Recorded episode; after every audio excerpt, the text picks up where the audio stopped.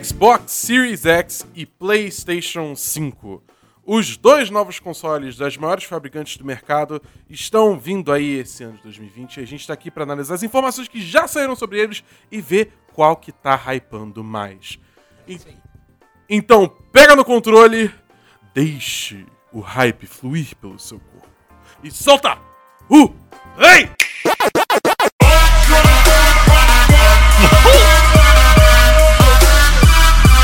Hadouken!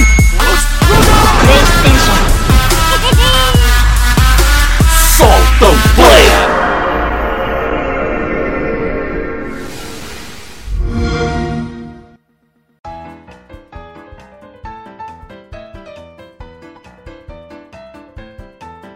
Fala galera, meu nome é Bernardo Dabu, eu estou aqui com o Davi Rocha.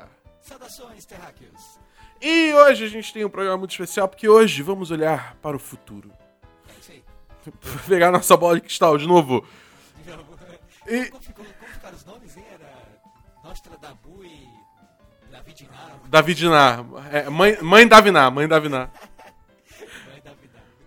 É, e a gente vai aqui olhar para os consoles novos que estão vindo por aí, que já saiu algumas informações sobre eles, né? Tanto em termos de especificações, como também é, como que eles vão aceitar jogos anteriores e serviços e tal. E a gente vai comentar aqui falando o que, que tá empolgando mais a gente, o que, que vai estar gerando mais hype, né? É isso aí, acho que a gente vai fazer uma medição, digamos assim, do hype que está sendo criado até agora, já que se sabe pouco sobre um dos consoles, né? Um dos, dos dois grandes aí, e do outro já se sabe bastante coisa, mas os dois vão sair basicamente na mesma época, né? Então vale a pena a gente aproveitar esse momento para avaliar aí com entre nós e ao mesmo tempo com você que está ouvindo o nosso podcast, o Solto Play, quem está fazendo o melhor serviço aí de criação de hype no mercado. Exatamente. Eu já tô até com um termômetro debaixo do braço aqui para fazer uma, uma medição ao vivaço, entendeu? Jesus. É isso. Se você gosta muito do nosso conteúdo.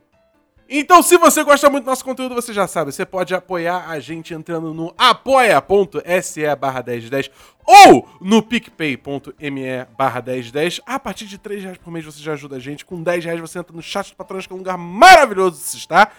Mas, se você não tem como ajudar financeiramente, não se preocupe. Davi, qual a alternativa que a pessoa tem? A pessoa pode amarrar papelzinho com o nome do podcast o Tijolo, arremessar pra cima e ver onde dá, ou ela pode compartilhar com os colegas, amigos, familiares, parceiros aí de gameplay, sei lá, de longas sessões de jogo. E parceiros de vida. É, por que não parceiros de vida também, né? Exatamente. Então, sem mais delongas, vamos começar o programa.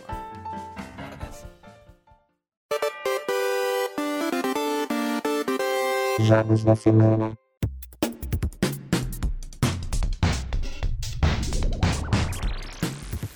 Davi, Oi, temos jogos essa semana que jogamos?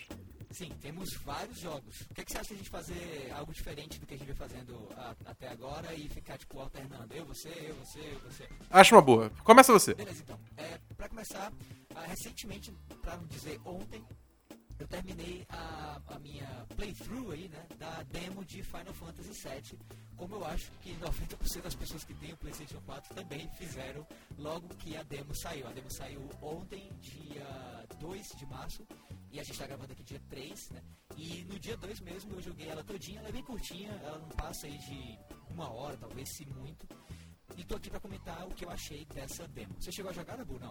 Então, é, a gente falou brevemente um pouquinho antes de começar a gravar. Eu perguntei se essa demo era a mesma que rolou na BGS, né? Que é a demo do, do tanque aranha lá, bizarro, que você joga com Cloud e com Bert. E pelo jeito é, né? É, exatamente. Ela começa onde o jogo começa de fato, cortando aí uma, uma cutscene que provavelmente vai ser mais longa na versão original do jogo, já que ela saiu a, a público já num, num trailer que foi lançado pelo pessoal da Square Enix, e termina no- na batalha contra o Spider Tank, né, que tem aquele rabo, é um negócio meio tanque gigantesco cheio de patas laranja, que tem um rabo que solta os lasers e tal, acaba ali e logo depois aparece a telinha pra você comprar o jogo ou coisa do tipo. É, então, foi exatamente a mesma demo que eu joguei no, no- na BGS. Eu não cheguei a jogar. É, eu não cheguei a jogar agora em casa, mas eu joguei no, no evento, né? É, eu, eu achei muito interessante porque eu tive a oportunidade de jogar a demo e talvez esse foi um dos aspectos que mais me impressionou sobre a demo até agora e eu espero que aconteça também com o jogo, que foi o quão bem o jogo rodou no PlayStation 4 normal, base, e no PlayStation 4 Pro. É, tudo bem que eu joguei ah, as duas versões do jogo basicamente na mesma TV. É uma TV que trabalha em Full HD, não chega a 4K nem nada. Mas eu fiquei impressionado quanto o jogo, como o jogo rodou maravilhosamente bem no PlayStation 4 Pro, que já era de se esperar, mas principalmente como ele rodou bem no PlayStation 4 base, assim, com uma diminuição de visual, gráfico, assim, muito pequena, quase imperceptível. Acho que o que eu notei demais, assim, é, mais faltando, de mais a desejar, foi alguns efeitos do cabelo de uns personagens que ficam naquela, naquela, naquele efeitinho quando fica faltando pixels, você sabe que, que ele, ele fica meio Serrilhado, né? assim. É, um serrilhadozinho que fica desaparecendo e tudo mais. Fora isso, o jogo tá igual. Os- as partículas, né, os efeitos de partícula, que são aquelas faíscas que voam pra cima e pra baixo, que estão nesse jogo a torto e a direito, né, a todo momento, estão idênticas nas duas versões do jogo, seja pro PlayStation 4, seja pro PlayStation 4 Pro. E o jogo tá lindo nas duas versões. Então, isso já de antemão me, me chamou muitíssima atenção. Fora outros elementos assim também que, que eu posso comentar agora. Você, você curtiu o, o gráfico do jogo, Dabu? Cara, eu achei muito bonito. Tudo bem que eu tava num ambiente super controlado quando eu joguei, né? É. Então, Muito tipo. controlado e, de certa maneira, um pouco ruim de se analisar, né? Porque você, tava, você jogou o jogo no, no, no- no meio do- da galera lá na BGS, né? Em pé, com luz na sua cara. É, exatamente. Eu, eu até, até vou chegar em casa ou botar pra baixar no meu, no meu PS4, porque eu tenho um PS4 Pro, né? E eu tô, eu tô até curioso pra ver se, tipo, o- você sabe se a demo tem alguma opção tipo, de, de gráfico que você pode mudar pra 4K, HDR ou, ou botar 60 FPS, sei lá. Eu, eu não posso garantir, mas eu recordo ter dado uma olhada e não vi nenhum tipo de opção de mudança, de ajuste de performance na demo.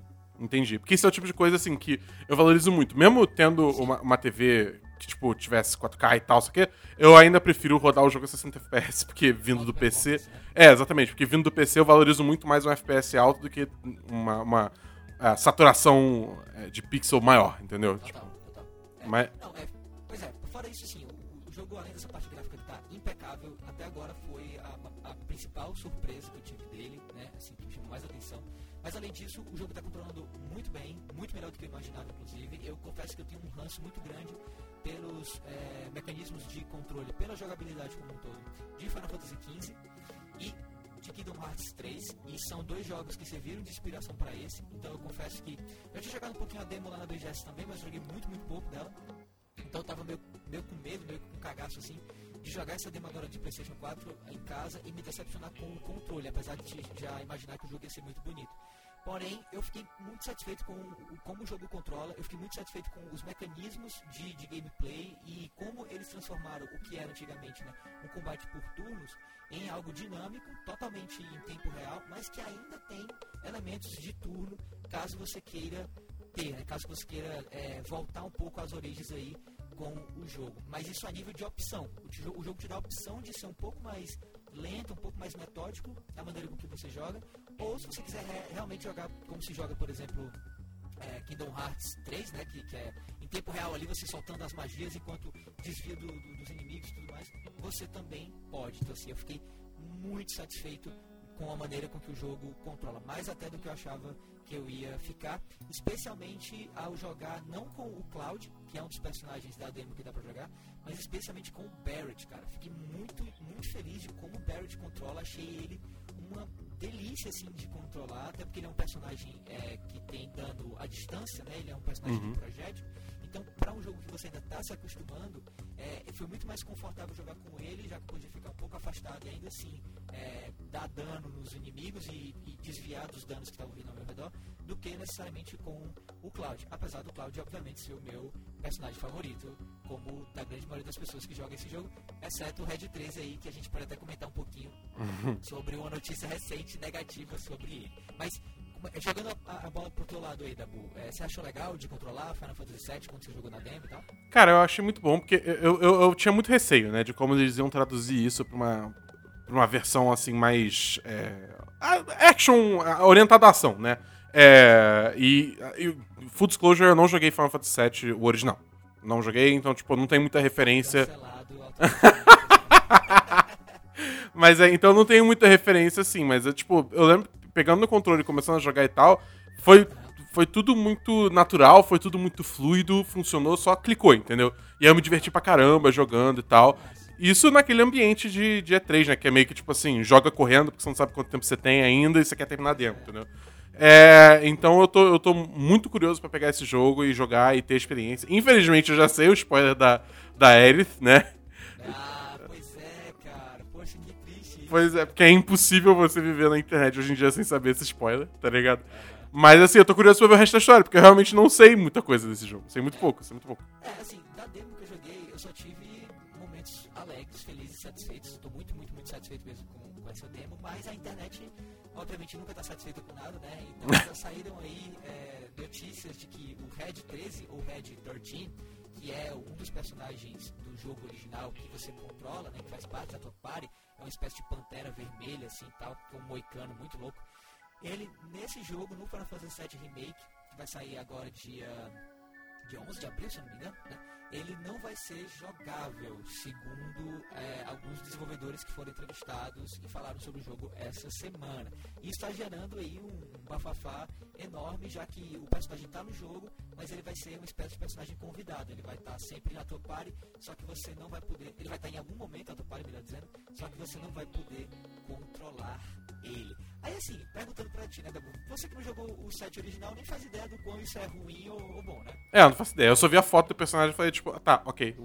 Pois é, cara, e eu acho que no fim das contas, mesmo a galera que tá revoltadíssima com o jogo, porque o jogo não vai ter um dos personagens originais controláveis sendo controlado nessa versão e tudo mais, cara, eu acho que isso é um exagero muito grande o que tá sendo feito é, em relação a esse game, porque, para pra pensar assim, o Final Fantasy VII não tinha de maneira nenhuma por que ser é, refeito como ele está sendo refeito agora, né?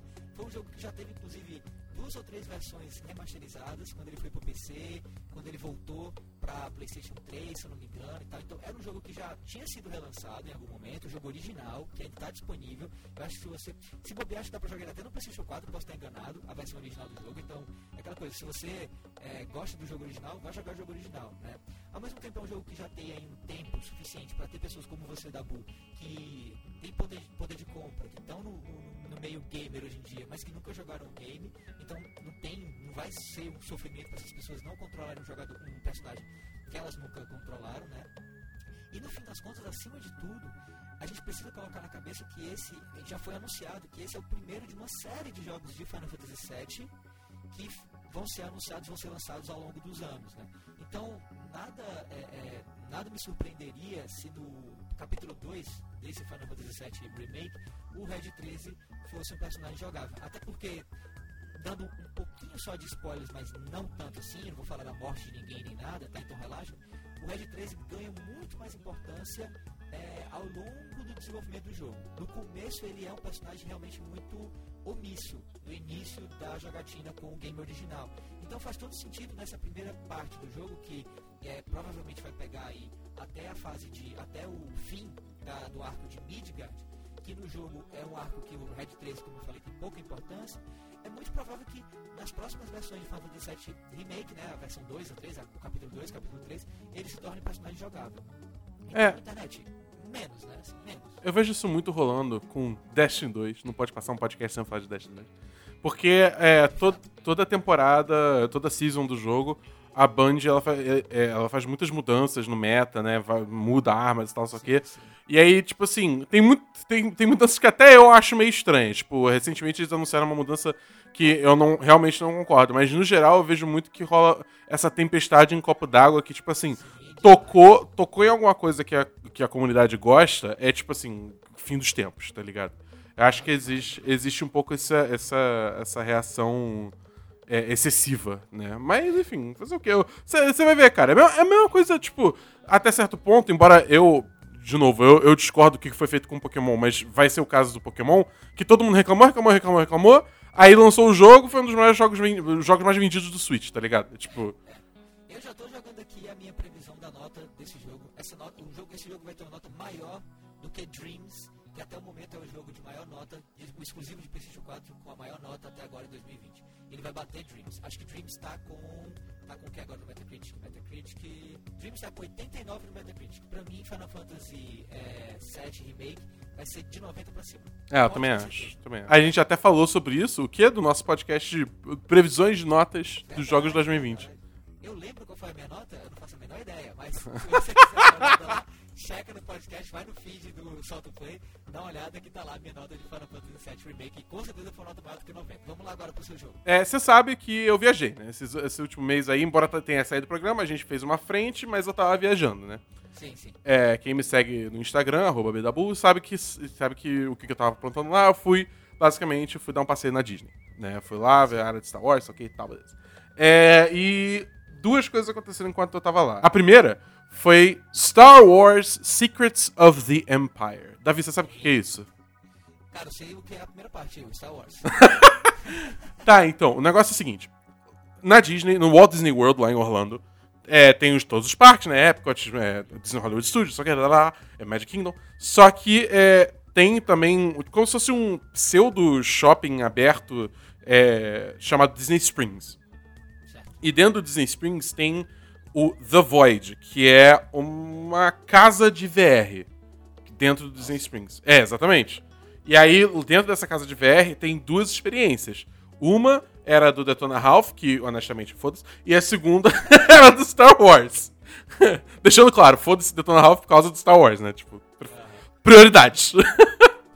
É, e aí qual que é o rolê? Você chega lá, é, você agenda uma hora pra jogar e tal, e você realmente, tipo, veste um kit VR, entendeu? Além do óculos, porque é baseado no óculos, a- a- o jogo, né? É, você também bota como se fosse um colete que tem uma mochilinha que deve ser todos os sensores e tal. E também, é, é, tipo, o colete tem vários é, bagulhos de feedback tátil, entendeu? Que eu vou explicar pra que serve depois. E aí, você recebe uma comunicação do Cassian. Cassian alguma coisa, que agora eu esqueci o do. O personagem do Rogue One, do Diego Luna. É. Falando que ele precisa da sua ajuda porque tem uma base secreta em Mustafar. Que base será essa, né? É. Que tem um. um um baú secreto do Império que vocês precisam descobrir o que, que tem lá dentro. E vocês vão chegar infiltrados como Stormtroopers né? Beleza. E aí você carrega no mundo virtual, né? E você e mais três pessoas são Stormtroopers. Você vê as outras pessoas como Stormtroopers. Se você levanta suas mãos, você vê, tipo, suas mãos com a armadura de Stormtrooper. Entendeu? E aí você começa, tipo, dentro de uma nave que é o K2SO, que é o droid lá do Alan Tudyk, é, é, pilotando, falando, ó, estamos chegando em Mustafar, só que e tal. E aí você pensa assim, tá, VR, VR é super limitado, né? Porque você, tipo, fica num cubículo o espaço inteiro, tipo, a, a sessão inteira, né? Porque você não tem como ser. Só que o espaço é feito pra você, tipo, navegar. Então, a porta da, da nave abre, aí abre uma pontezinha que você cruza, aí você entra na base Mustafar, você pega um elevador. E você, e você tá com óculos de realidade virtual esse tempo todo? Esse tempo todo. E ele é sem fio, ele é com fio? Como é que Ele é- então, ele é ligado a essa mochila, entendeu? Que tem, tipo, uma bateria, tem sensor, tem o cara 4. Entendeu? E aí, tipo, você vai navegando e tal. Aí tem uma hora que, tipo, vai tudo pro caralho, é, descobrem que você não é Stormtrooper por nenhuma, e aí você tem que achar uma arma, tá ligado? Você acha uma, uma parede que tem vários é, é, blasters de Stormtrooper. Aí você pode pegar o blaster da parede, tipo, tem um prop físico que você de fato pega, entendeu? Interage, sente no, no mundo real, e você tá, tipo, vendo no mundo do jogo, sabe? E aí você atira nos Stormtroopers e tal, tem uma hora que vocês estão fugindo, e aí vocês têm que, tipo, hackear uma porta, enquanto os outros estão, tipo, atirando num corredor que não para de ver Stormtrooper, tava eu lá, tipo, é, apertando um bando de botão que existia no mundo real também, entendeu? Pra, tipo, hackear a porta, isso tudo interagia com a realidade virtual do jogo, entendeu? Nossa. Cara, é, você sozinho ou é com outras pessoas? Eu e, e a- eu e até mais três pessoas. Entendeu? E, cara, é assim, foi a primeira vez que eu vi o potencial de VR se realizando. Entendeu? Porque, tipo, é isso, é, é um playground, né? Um mundo. É, tipo, tudo bem que você é muito guiado pela. É bem linear a, a, a sua experiência, né? Quais que jogos hoje em dia não são lineares, É, não, é- exatamente. Tipo, ainda mais em VR, que você normalmente está estacionário, né? Você, tipo, estacionário dentro do quadrado inicial que você começa em casa, né? É, então, tipo, foi uma experiência. Sei lá, cara, é, é- é- explodiu minha mente. É, foi, foi assim, foi uma visão do futuro. Entendeu? Do que um dia a gente vai, vai, vai, vai poder ter mais e tal. E, sei lá, e ser Star Wars ainda é, tipo, só melhorar ainda, porque eu tenho uma paixão enorme de Star Wars, ainda tá imerso naquele mundo e tal, e o final é, é, é tipo. Foda-se, o Darth Vader aparece, tá ligado? E aí, tipo, ele vai andando pra cima de você, e aí você fica todo cagado, porque, tipo, é o Darth Vader. Você pode fuzilar ele, que ele tá defletindo todo, todos os, os, os seus tiros, entendeu? Os gráficos são comparáveis a quê, assim? É, não sei, porque você, se você já jogou PlayStation VR, Oculus Rift, nada do tipo, né? Já, poucas, poucas, poucas vezes, né? Tipo, foi sempre evento. Cara, é bem jogo de VR, tá ligado? Tipo, não é o melhor gráfico ultra realista, parece que eu tô no filme. Você nota que, tipo, é um videogame. Mas, tipo, é tudo bem feito o suficiente que eu consigo, tipo, entrar naquele universo. Exatamente, entendeu? Exatamente. Eu acho que, tipo assim, o que mais o que mais ajuda a vender isso parece besteira são os fundos. Porque os fundos nada mais é do que uma, uma skybox, né? Digamos assim, uma, uma pintura digital que os caras botam no fundo, né? Então aquilo dá pra ter, digamos assim, um- uma, uma, uma coisa muito mais foto, um elemento muito mais fotorrealista, né? Que aí te vende melhor. Então quando você tá nos espaços abertos de Mustafa, você realmente acha que tá ali mesmo e tal, só que. Então, tipo, é, eu acho, eu acho que, que é, tipo, é, é totalmente passável, entendeu? Não vai, não vai ser o melhor gráfico de todos os tempos, mas é passável.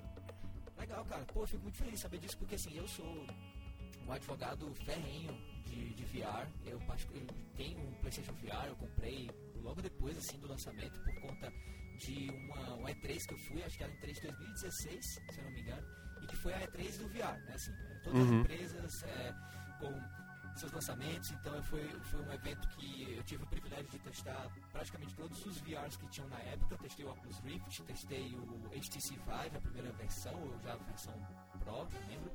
Ah, o PSVR, né? Você chegou a testar o HoloLens? Não, não, até porque o HoloLens é Mixed Reality, né? Não chega a ser, chega a ser VR de fato. Eu particularmente acho muito fraca a proposta. Ah, cara, eu, eu sei lá, é porque, tipo assim, teve uma experiência de Halo que eu fui em 2000 e- Ah, eu sei qual foi essa experiência. Tá ligado qual que foi? Cara, eu, nossa senhora, eu acho. Eu fiquei pilhadaço. Tudo bem que nessa hora eu tava, tipo, no, no ápice do, do fandom. Sei que não, tinha saído Halo 4, então eu já tinha tomado um balde de água fria, mas. Ainda assim, tá ligado? É, tipo, foi muito, foi muito foda. Foi muito foda.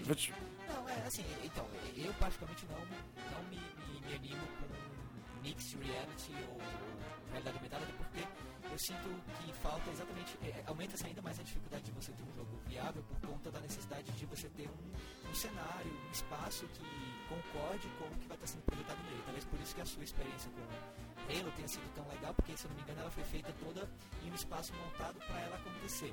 Né? Não foi Sim, assim, meio sem dúvida. nada. Então, é, então tem tudo isso aí.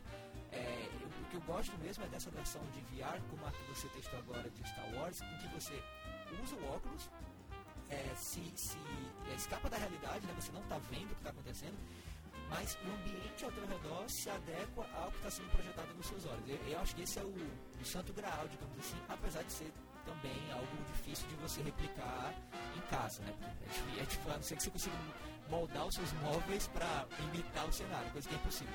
Mas eu gosto muito do VR pelo mero escapismo que ele permite. né? Eu sou apaixonado pelo PlayStation VR e, obviamente, não há muitos jogos, infelizmente, para a plataforma que a gente consiga falar aqui, mas tem alguns poucos, como por exemplo o próximo aí do Homem de Ferro que eu testei na BGS eu fiquei muito satisfeito com ele. Tem a Tech Demo de Batman que saiu logo junto com o PlayStation VR, você pode jogar gratuito, inclusive se você tiver o, o periférico hoje. E acima de tudo, o melhor jogo de PlayStation VR que eu joguei até agora foi o é, Astro Boy. Astro Boy é, Rescue Mission. E cara, pra mim, pra mim ele é, ele é um dos melhores jogos de plataforma 3D dessa geração. Assim, hands down, sabe? Assim, assumidamente competindo com Mario Odyssey, ah, competindo, sei lá, qualquer outro aí que você. Até com, com, com esses mais assim, o, a, a Hat in Time, que também é muito famoso. Enfim, eu acho um jogo muito bacana, muito bem feito e que funciona ainda melhor por conta de estar no PlayStation VR, assim. Então fico muito feliz de ver que é, a, a mensagem, né, a, a, a testemunha de, de VR, tá- os testemunhos de VR, melhor dizendo, estão expandindo estão crescendo, porque eu acho que essa é uma tecnologia que merece mais destaque, apesar de saber que ainda é muito nicho, ainda é muito elitista, né, exige muito investimento para você poder mexer nele e tal, mas eu acredito piamente que diferente do- da realidade aumentada ou da realidade mista, o futuro dos games pode ser o VR se as empresas que estão hoje à frente jogarem as cartas da maneira correta. É, eu, eu acho que assim, o futuro das experiências é muito mais assim, ambientes controlados do que necessariamente você ter a coisa em casa. Porque aí você consegue fazer ex- experiências como essa, que são muito mais. Imersivas, entendeu? Onde você pode. Você tem um espaço preparado pra isso. Então. Sabe, sabe onde eu acho que o VR vai brilhar, uma vez que as empresas desse meio abraçam de fato a tecnologia? Hum. O cinema. Porra. Eu queria muito, cara, o que você, imagina o que você viveu agora com essa, essa experiência de Star Wars, dentro de uma sala de cinema, sentado confortavelmente conferindo um filme em 360 graus que foi feito para a experiência que você vai estar vivendo, né? Assim, sentado, olhando e tudo mais. Eu noto hoje é, tanto, tanto avanço, eu, eu noto hoje uma- uma- um trabalho tão bem feito de cineastas de capturar nossa atenção em um plano 2D que assim, eu imagino o, o quanto isso poderia ser potencializado se você filma um filme inteiro como uma espécie de um. como 1917, que ganhou Oscar e tudo mais, ou o filme do Coringa, ou um filme de terror, que se você puder, além de estar ali é, experienciando aquela história, aquele enredo, também poder estar dentro da história, podendo virar para os lados e ter experiências vindo à, tua frente e tudo mais em 360 graus. E também o que muita gente não sabe, pouca gente, assim, só a gente que joga VR é, é, entende, que é além do 360 graus, também um 3D, né? Porque muita gente esquece que óculos de realidade virtual também são óculos 3D. né? Então você sente aquela volumetria toda que o plano 2D você não enxerga. É até engraçado, muita gente que experienciou VR naqueles óculos meio vagabundos que você coloca o seu, o seu celular e tudo mais, né? não experienciaram VR de fato, do jeito que ele acontece. Porque aqueles óculos ali, eles não conseguem replicar realmente o 3D da coisa. Né? Agora, quando você está com óculos de, de VR porreta mesmo, como esse talvez você tenha aí usado na experiência Star Wars, você, você nota o volume da coisa, né? a volumetria, a distância, a- o, o- o plano de fundo e aquela distância né, de profundidade que dá um senso de imersão absurdo. Imagina isso no cinema. É o futuro. É o futuro. Bom, pra finalizar aí, o último jogo que eu joguei nessa semana que vale a pena é, mencionar, até porque é um jogo de Game Pass, né? Assim, eu que não era tão assim, advogado é, do, do- do- Game Pass, ou mesmo do- da Microsoft como um todo, sou assumidamente mais é, fã de Playstation 4 do que de Xbox One.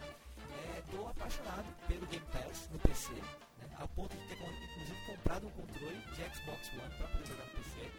É, o que Olha ele. é, o que pra mim é um negócio assim, nunca antes visto. E mais do que isso, eu tô é, muito feliz com a, a oferta de jogos do Game Pass, especialmente um recente que eu joguei, que foi o Indivisible, que é um jogo que foi lançado acho que em 2018, 2019, que é um jogo de 2D, um- na verdade é um RPG 2D, muito interessante, muito bem feito, feito por uma equipe indie, e que extrai referências da cultura, acho que é hindu, é, ali da, da Índia, coisa e tal. Muito interessante, muito bacaninha. Eu não vou me, me estender muito, porque eu acho que ele é um jogo que precisa ser experienciado para você realmente entender ele como um todo.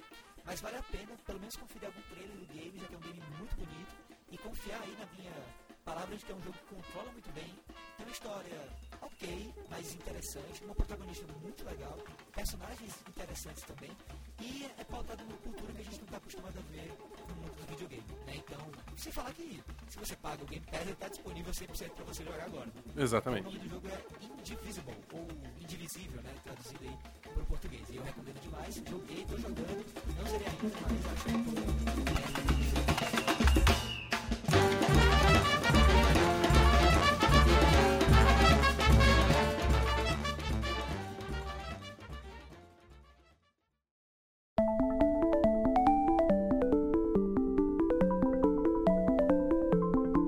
Tema livre.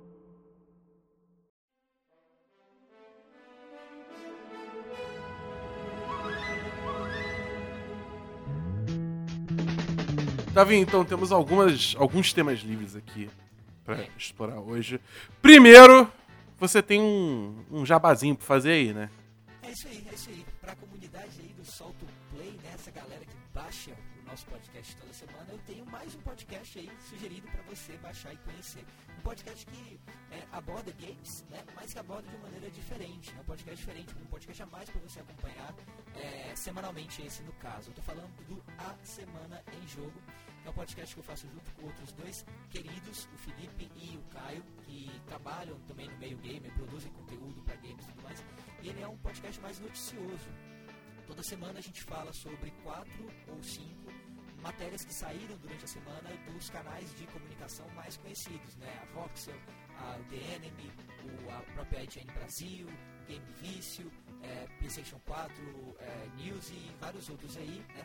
E a gente comenta sobre eles, né, sobre cada uma dessas matérias, de uma maneira é, rápida, concisa, mas com muito conteúdo, fazendo com que todo o episódio né, semanal que a gente traz tenha até 45 minutos. Então, assim, a gente imagina que é uma maneira da pessoa se atualizar sobre aquilo que aconteceu durante a semana, sem gastar muito tempo dela.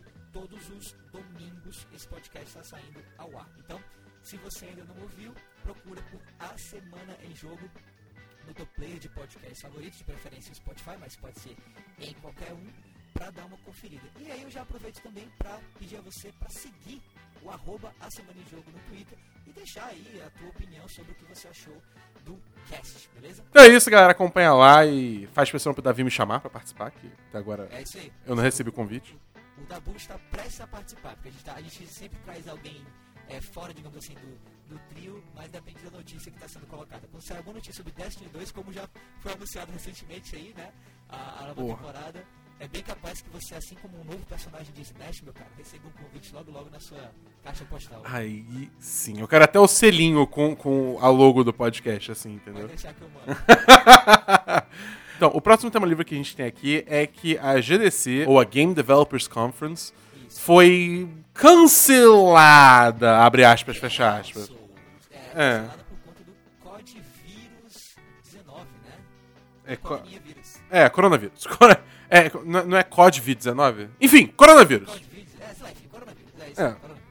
Covid-19 ou coronavírus. É, então. É, aí, tipo, tecnicamente o, o anúncio que a organização da GDC fez foi que eles iam adiar o evento para o verão, no caso o nosso inverno, né, meio do ano. É, e, e aí, tipo, só que não tinha nenhuma data certa ainda e tal. É,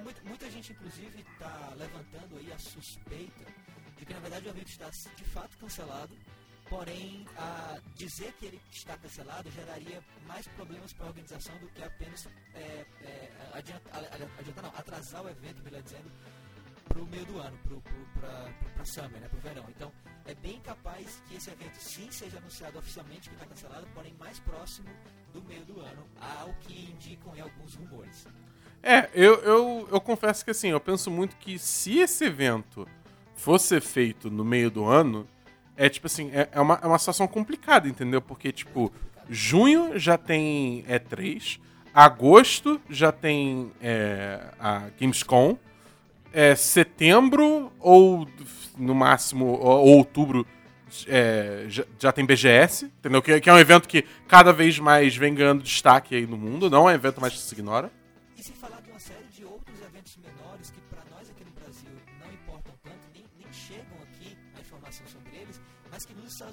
Acontecem. Né? Então eu, fiz um levantamento rápido e só durante o mês de junho, que é o Summer, digamos assim, só sobre games vão acontecer mais ou menos cerca de cinco eventos nos Estados Unidos. E que a GDC teria que competir com esses cinco, sendo o sexto evento a ser colocado no meio do ano. Então, é muito difícil que, que esse evento ocorra, até porque esse é um evento voltado não para o público, que geralmente tem uma flexibilidade maior de agenda, e sim voltado para a galera que cria jogos. Né? É, uma, é uma conferência para desenvolvedores. Então, é muito complicado você reagendar para esses desenvolvedores né, a colocação desse evento. Inclusive, muita gente que iria estar na GDC e que agora não vai estar mais porque o evento foi cancelado, vai ainda estar na cidade em que o evento acontece, que é São Francisco, durante a semana do evento. Então já estão rolando, inclusive no Twitter, é, encontros e eventos paralelos, quase como GDC, é, GDCs amadoras, É clandestino. clandestinas, improvisadas, porque essa galera não pode tirar esses eventos da agenda. Isso já foi colocado no orçamento das empresas dentro do calendário do ano. Então é muito capaz que a GDC, em cima de todo esse, esse- essa, essa complexidade que é você organizar um evento de classe mundial hoje nos Estados Unidos, ela acaba não acontecendo at all, apesar de oficialmente ela, ela ter sido apenas adiada e não é, cancelada de fato. A pergunta é: como fica a E3?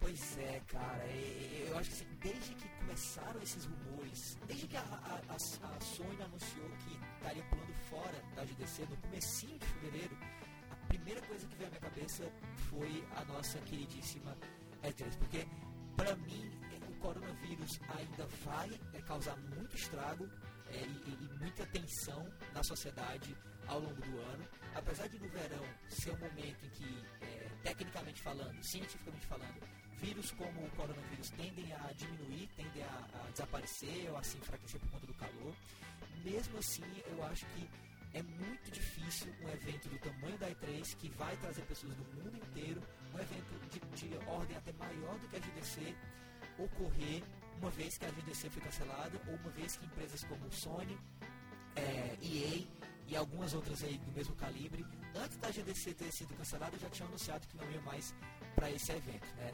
Eu, eu, eu vejo com muita preocupação a realização da E3 nesse meio do ano. O que, é que você acha, Dabu? É, eu, eu acho que, tipo assim, faz parte muito dessa, dessa questão de reposicionamento que a gente vai vendo da E3, né? Que tá muito mais sendo um, um- um- show é, orientado pros fãs e tal. E isso traz muita gente, muita gente espalha a doença, sei lá, sei lá. É, mas ao mesmo tempo é isso, tipo, até lá talvez já tenha já tenha abaixado um pouco por causa do verão. É, é muito difícil dizer. Eu acho que E3, é, é- é seguro dizer que E3 não é mais o mesmo que ela já foi. Mas eu, eu não acho que o evento vai ser cancelado. Entendeu? Talvez, eu, eu diria que ainda valeria ir até certo ponto.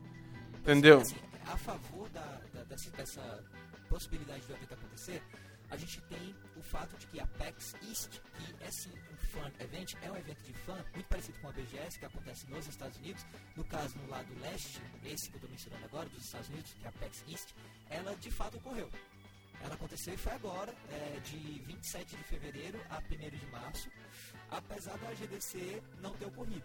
né? Então, assim, a grande preocupação com a GDC é porque como ela é um evento que envolve desenvolvedores principalmente e desenvolvedores que não estão nos Estados Unidos, essa galera tem que viajar e às vezes é arriscado para uma empresa, é arriscado, arriscado juridicamente falando, é, en- enviar é, os, seus, é, seus profissionais, os seus empregados para cantos onde eles possam pegar doença, entendeu? Isso gera processo trabalhista, enfim, é uma dor de cabeça absurda e, que, foi talvez a, a principal motivação de empresas como a, a Sony e a EA terem anunciado que não iam para a GDC muito antes do evento ter sido cancelado. Então, como um evento como a PEX não traz tanto assim esse foco, você vê mais é, o público como alvo e não o desenvolvedor, e a E3 vai se tornar esse tipo de evento esse ano principalmente, pode ser que ele ocorra. né? Ou até pode ser que seja algo que a ESA, que é a- a- o órgão que coordena a E3, né? a instituição que coordena a E3, possa meio que tocar o foda-se e, tipo, independente de quem vai estar lá a nível de empresa, eles possam querer fazer isso em prol do fã. Mas, mesmo assim, eu acho difícil. E eu digo o seguinte pra você, não, não querendo ah, botar o chapéu aqui de chapéu de alumínio e ser é, teoria da conspiração, mas eu já comecei a ver alguns colegas da indústria que trabalham com relações públicas, que trabalham com PR, no Twitter, se lamentando, reclamando da dor de cabeça que eles estão tendo por conta do coronavírus. Então você Nossa. imagina, o que é que um cara que trabalha com PR, que geralmente lida com um jornalista à distância, né? manda, o- manda o- a, review de um jogo, aqui de um jogo para fazer review. Por que, que esse cara está preocupado com o coronavírus, se não o fato de que provavelmente ele vai participar de algum evento ou por conta do coronavírus ele não sabe se vai ou não para um dado evento que vai acontecer em um dado momento do ano. Porque esses caras eles tanto enviam releases e keys como eles também coordenam a, a- Os esforços, né? os esforços de, de realização de demo em eventos, né? Então, cara, eu comecei a ver assim, dois ou três no Twitter reclamando e tudo mais, o que me faz pensar que talvez o motivo dessa reclamação seja exatamente porque a certeza que era E3 no meio do ano, para esses caras agora está sendo meio que como uma, uma dúvida. E se está sendo dúvida, isso vai atrasar o trabalho e aí é dor de cabeça, entendeu? Entendi. É, o jeito é esperar pra ver, né? Porque tem muita, tem muita coisa, tipo, até fora do âmbito é, é, do coronavírus também tem muita coisa a ver sobre o que, que vai acontecer com essa E3, né?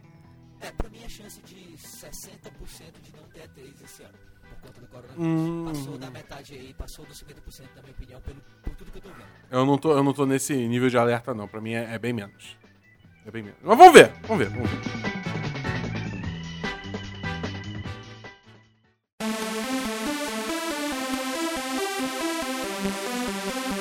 Tema do cast. Davi, chegou a hora então. É isso aí. O momento de, de botar o termômetro. Meu termômetro tá, tá até agora, na real. Nunca tirei ele. Mas Até agora tá, tá medindo quanto aí, até agora?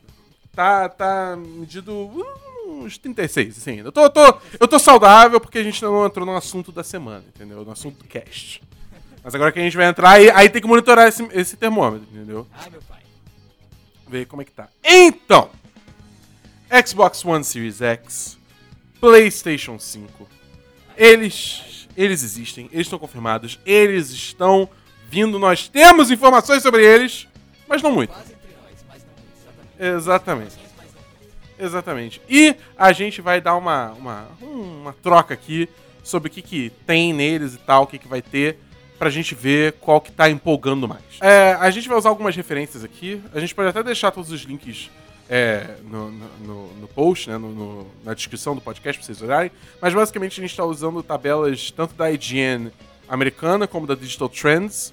É, e também um, um link da Tech Radar pra ter umas informações adicionais aí. Né? Exatamente. É, todas essas publicações estão fazendo alguns comparativos sobre os dois consoles a nível de algumas categorias, como os próprios specs, né? As características técnicas de cada console, a nível de performance, a nível de armazenamento, design, controles, é, seleção de games e retrocompatibilidade e serviços online. A grande maioria aí do, do- do- das matérias que estão saindo comparando eles dois. Então acho que a gente poderia meio que fazer esse agregado aí dessas é, informações e das nossas impressões sobre quem está caminhando melhor, digamos aí, em prol de um futuro lançamento, já que os dois, até o momento, vão lançar na mesma época, né? É, holidays, né? feriados, é, festas de fim de ano, melhor dizendo, de 2020. Exatamente. Davi, então vamos começar pelo básico do básico. Me fala, o que, que é o Xbox Series X e o PlayStation 5? Quando, quando que eles vão lançar e onde eles habitam? Bom, então, o Xbox Series X é o próximo console, o próximo estágio, assim, de evolução da plataforma Xbox. Já foi é, anunciado, foi revelado inicialmente na Video Game Awards do ano passado, de 2019. O show lá do Jeff Keighley e tudo mais. Foi mostrado seu, sua, sua cara, foi mostrado né, a aparência do console. E mais recentemente foram também revelados alguns specs, né, foram revelados alguns, algumas características técnicas sobre o console, como por exemplo a CPU que ele vai usar, que é uma versão customizada, né, personalizada da AMD com Zen 2 e tecnologia RDNA 2.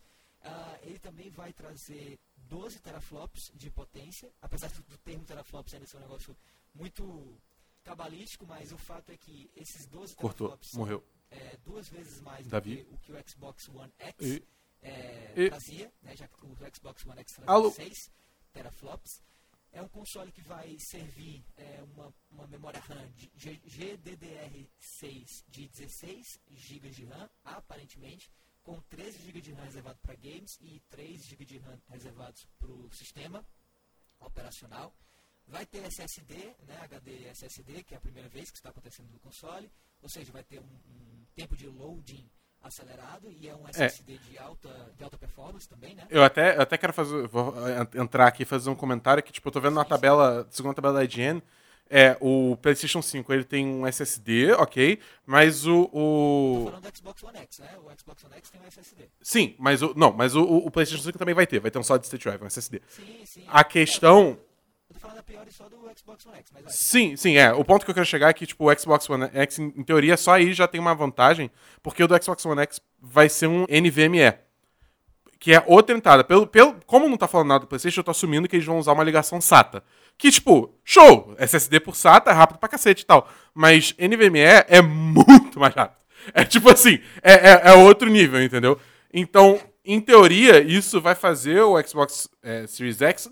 Em jogo, eu acho que não vai ter tanta diferença assim, porque é, até onde entendo, NV NVMe, ele não. O jogo não se beneficia tanto pela ligação NVMe. Mas o sistema operacional se beneficia muito. Então eu acho que, tipo assim, o Xbox One Series X pra ligar vai ser um bagulho absurdo de rápido. Entendeu? Pelo menos essa é a minha expectativa vendo essa especificação.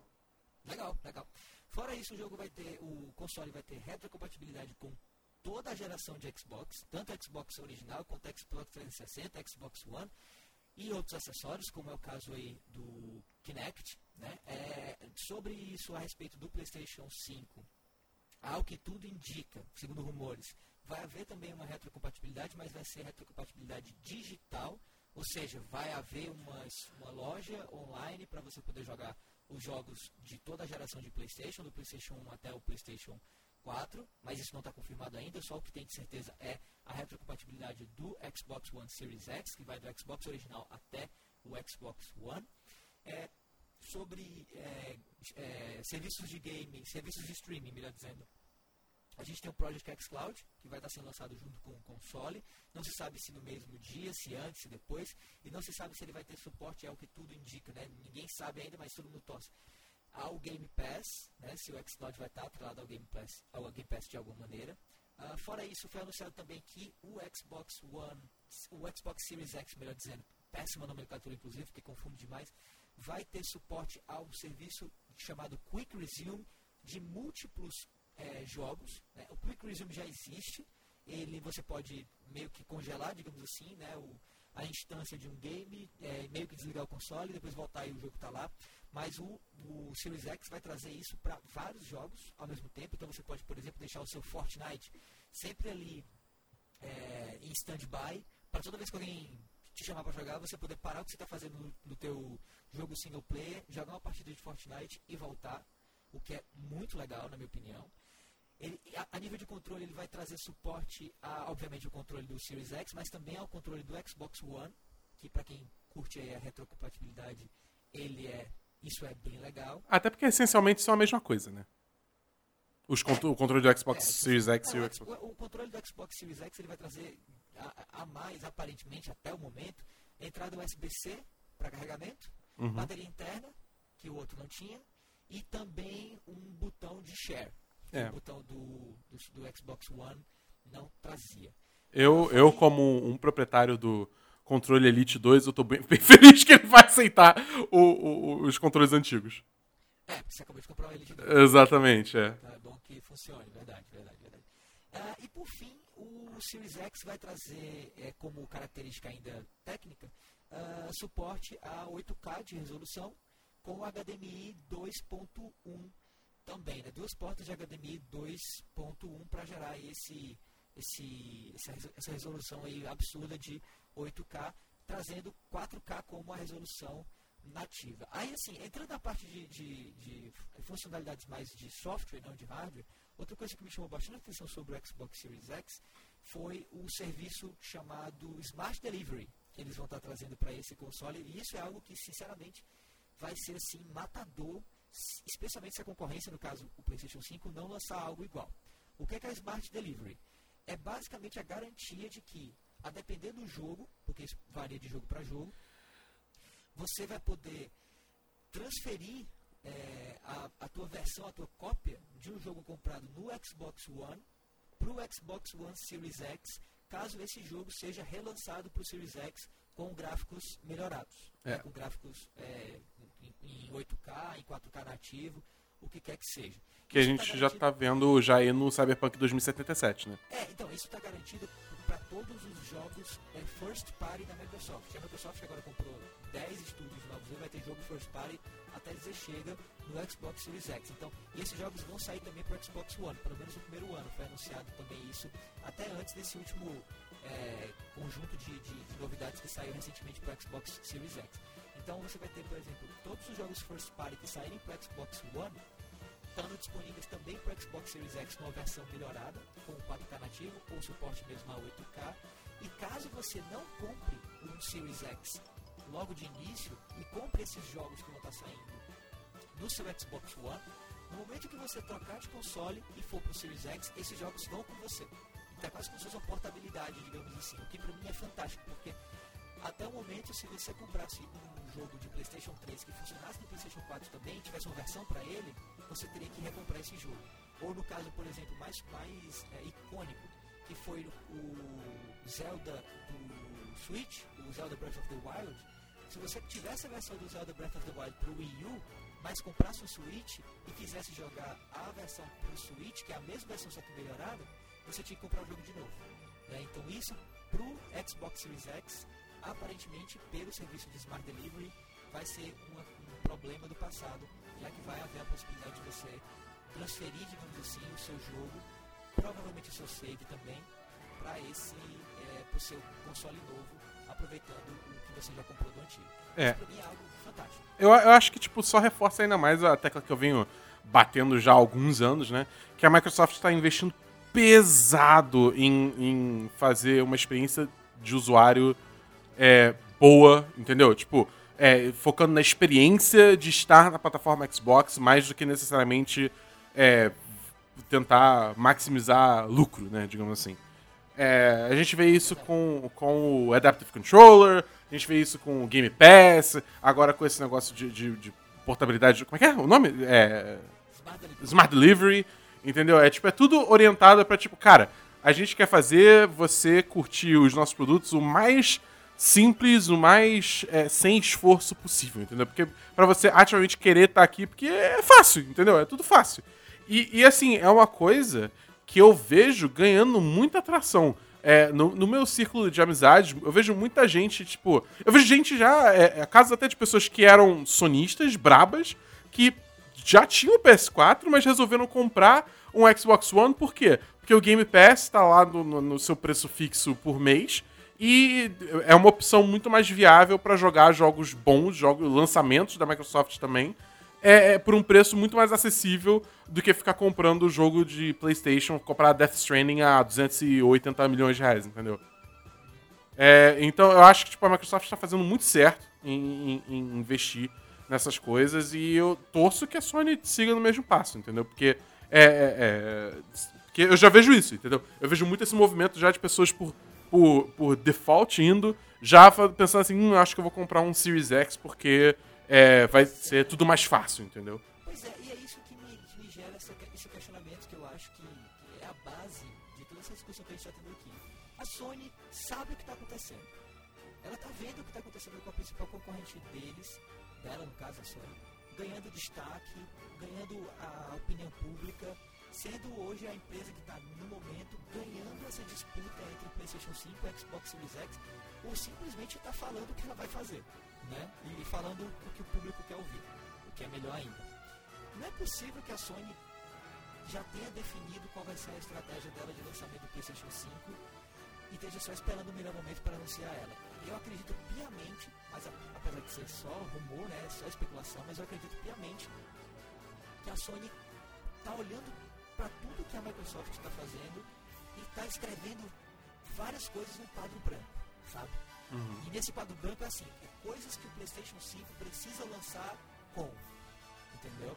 E muito do que está nesse quadro branco veio de pesquisas internas da própria Sony, veio de feedback do público, veio da experiência de serem, de terem sido o console líder dessa geração agora, do PlayStation 4, mas muito também veio do que a Microsoft está fazendo desde que o Phil Spencer assumiu a, a gestão, o controle assim da marca há uns dois anos atrás e que culminou né, com a chegada do Xbox One X, com o Game Pass, com toda essa com toda essa virada de mesa, virada de jogo que a Microsoft está fazendo em prol do jogador, em prol do gamer, com a compra de estúdios e por aí vai.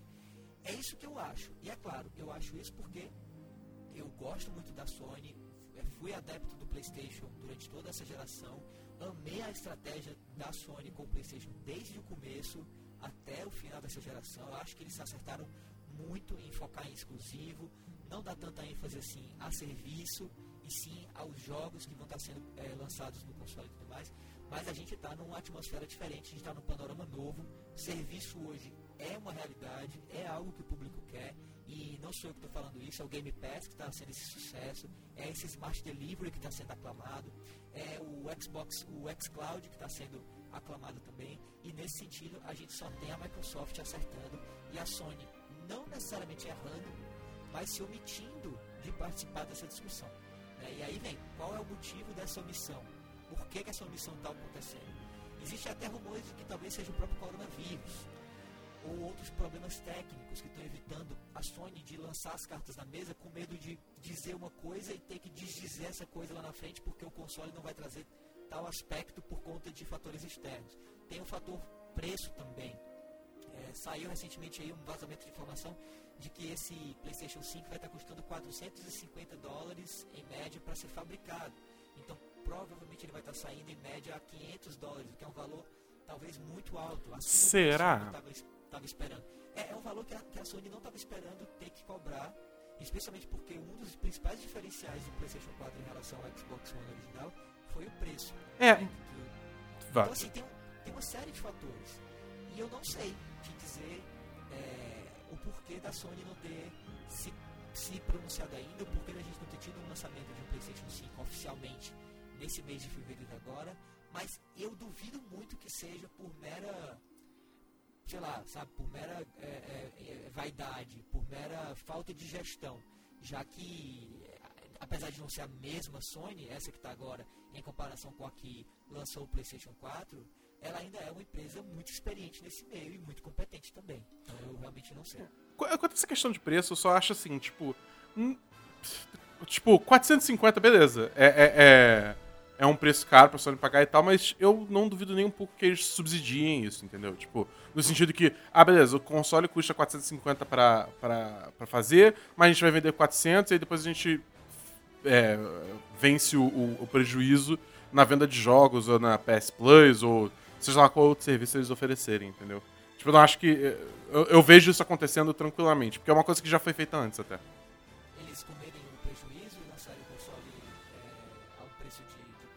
Aham. Cara, pelo, que, eu vi é, no que foi relatado e tudo mais tal, esse não é o interesse da Sony no momento. Assim, é, assim, como a empresa ganhou muito com o PlayStation 4, apesar da, premissa popular ser, ser uma, as empresas geralmente pensam diferente nesse aspecto. Muita gente pensa que, ah, porque o PlayStation 4 fez muito sucesso, a Sony tem muito dinheiro em caixa para poder gastar com o PlayStation 5. Então eles vão co é, é, cobrir o custo e é isso aí. Né? Porém, é, o meio empresarial ele tem uma regra diferente, ele dita uma regra diferente. Na real, o que acontece é que quando uma empresa lucra muito, ela se, se cerca de mais acionistas que querem continuar lucrando muito, entendeu? Então, ao contrário da opinião pública e do bom senso, o que acontece na verdade é que uma empresa como a Sony agora tem menos interesse ainda em cobrir qualquer tipo de custo com o lançamento é, novo que ela vai trazer agora, sabe? Uhum. Então eu acho muito difícil, na verdade, isso acontecer. E cá pra nós, é, o PlayStation 5 tem como álibi para ser lançado a 500 dólares o, o próprio Xbox One X, né? Que, que foi um console lançado a esse preço com a justificativa de ser um console mais potente. E aí vem a, a questão. O fato é, será que o PlayStation 5, a dúvida na verdade, será que o PlayStation 5 vai ser o console mais potente entre ele e o Xbox Series X? Eu não duvido que seja, na real. Ah, o, ah. Problema, o problema, na verdade, não é esse. O problema é que, se ele for o console mais potente e justificadamente mais caro, a Microsoft pode tranquilamente lançar no mesmo dia o Xbox Series Z, Series S, né, que seja, que vai ser uma versão mais é, básica do Series X, não tão potente, mas ainda assim com 12 teraflops e coisa e tal, talvez sem o SSD, né, porque a gente é, é, relatou aqui que é um negócio muito massa, mas, mas que encarece muito o custo do console, só que é um preço de etiqueta muito mais baixo que o PlayStation 5. Quem sabe é. a 400 dólares, né? 350. E aí você tem no mercado um PlayStation 5 inflado a 500 dólares, um Xbox Series X a 500 ou 450 mais um Xbox Series S a 300, 350. Aí, meu irmão, acabou isso para Sony. Com certeza, a maioria das pessoas vai preferir esse console mais barato, até porque é, gamers são muito sensíveis a preço. Uhum. É, porque já gasta muito com o jogo e tal, né? Exato. É, eu acho que é, é, tipo, não precisa nem. Se, se a, Microsoft consegue fazer o Xbox Series X ser, tipo assim, digamos, marginalmente mais fraco do que o PS5, entendeu? E ainda lança um preço menor, já é o suficiente, entendeu? Nem precisa de um Xbox. Vai ter um Xbox Series S, né? Mas eu acho que se, só o Series X um pouquinho mais barato já, já mata. O que é um, é um bagulho que eu não entendo, cara, porque a última geração foi exatamente isso, só que, tipo, com os players invertidos, entendeu?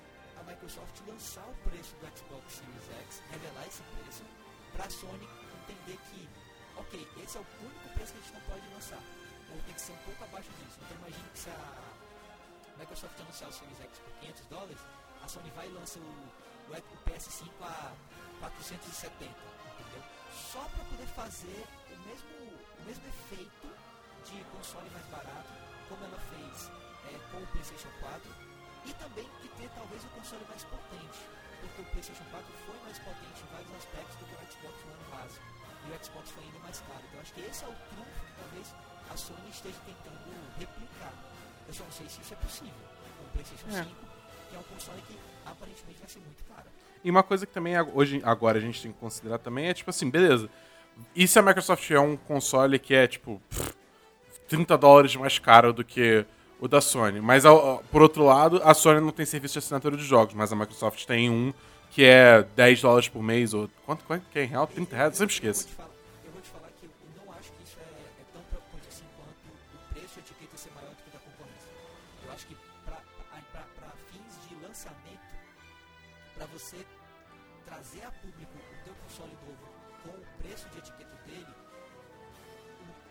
Console ser mais barato que o concorrente é um fator crucial, mesmo que você compense com serviços baratos. entendeu? Até porque a Sony tem o PlayStation Now, que já está começando a se transformar. Hoje, inclusive, na data de, de, eh, gravação desse podcast, dia 3 de março, o PlayStation Now já anunciou uma mudança no seu serviço. Você pode agora baixar certos jogos, além de poder streamá-los. No caso, jogos de lançamento, inclusive, se é o Shadow of the Tomb Raider e outros dois aí, que eu não me lembro quais foram. Posso até dar uma olhadinha. Wolfenstein 2 The New Colossus, Control e Shadow of the Tomb Raider. São três jogos que você pode eh, jogar streamado ou baixar. Lembrando que eh, a- a- o- esse catálogo de jogos da PlayStation Now vem aumentando e a PlayStation Now vem sendo eh, expandida para estar em outros países. Foi anunciado inclusive hoje que vai estar disponível na Austrália e tudo mais. E algo que tudo indica vai chegar no Brasil ainda. Então eu, não, eu acho muito eu acho muito possível, digo que é fácil, mas eu acho muito possível a PlayStation Now chegar ao patamar de eh, Game Pass mais rápido do que a Microsoft conseguir reverter uma imagem negativa ao lançar um console mais caro do que o PlayStation de novo. Entendeu? Por isso que eu acho que para a Microsoft talvez seja crucial, e talvez essa seja a principal carta na manga deles, esse console mais barato. Por isso que o naming do Xbox novo é Xbox Series X. Porque isso leva a crer que vai haver um Series outra coisa. Um Series S, um Series Z, um Series A, B, C e tal. E esse Series, essa nova série, essa série é, complementar, provavelmente vai ser uma série mais barata de console. E aí sim eles conseguem lançar um console caro sem parecerem a marca mais cara. Porque eles vão ter essa opção mais barata para quem quiser comprar. E, e, cara, sinceramente, eu teria muito fácil um Xbox, é, um PlayStation 5 e um Xbox Series S que fosse a mesma coisa do Series X, mas sem um drive de CD, por exemplo. Como eles lançaram o- a versão All Digital do Xbox One S recente, né? Recentemente. Então eu compraria brincando. E digo mais, quem sabe até por conta do valor do dólar e tudo mais, talvez eu comprasse esse primeiro e depois me deixasse o PlayStation 5 para um outro momento, entendeu? Para esperar chegarem os, os, os exclusivos de peso, God of War 2, Homem-Aranha 2, entendeu? Então, pra mim, eu acho que essa é a estratégia campeã que a Microsoft precisa lançar. E a Sony precisa lançar o PlayStation 5 mais barato do que o Xbox Series X, sabe? Assim, a- observando de longe, eu acho que esses são os, os movimentos ideais das duas empresas. Microsoft lança um console mais caro junto com um console mais barato. E a PlayStation lança o console principal dela, que é o único, não vai ter mais barato, mas lança com um preço menor do que a concorrência que vai ter um console igual.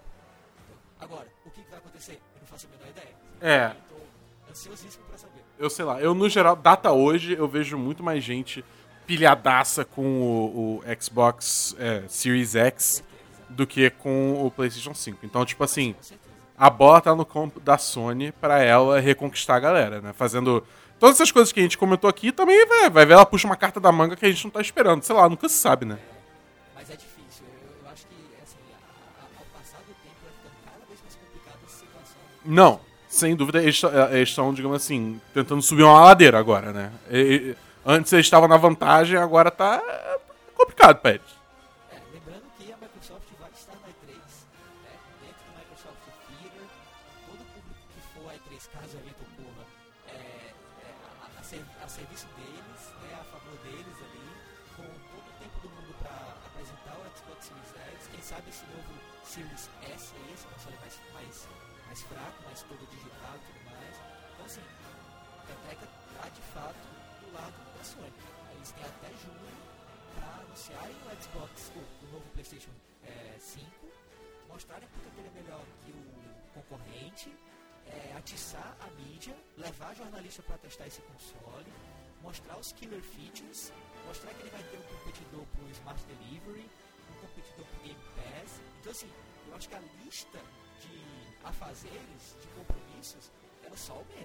Eu não sei se a Sony tem capacidade de suprir todas essas demandas. Eu acredito que sim.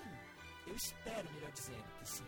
Porque, de novo, eu gostei muito do meu PlayStation 4 e eu gostaria de continuar nesse ecossistema da, da, da Sony. Mas se tem uma regra do marketing que é batata, é que o cliente não é fiel à marca. A marca é que tem que ser fiel ao cliente.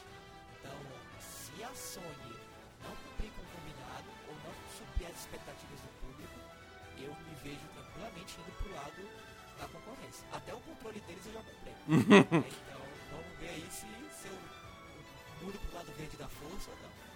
Bom, no, no mais pro fim do ano, a gente vai fazer outro episódio diversos, assim, né? De, de hype check, ver o termômetro pra ir, pra ir ver de uma forma mais definitiva quem a gente acha que tá com a vantagem.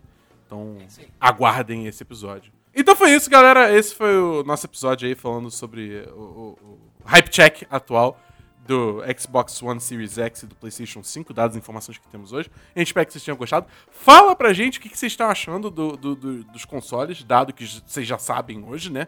É, manda tweet pra gente, arroba 1010 no Twitter, o meu arroba é arroba o Davi é Davi do Bacon. Fala com a gente.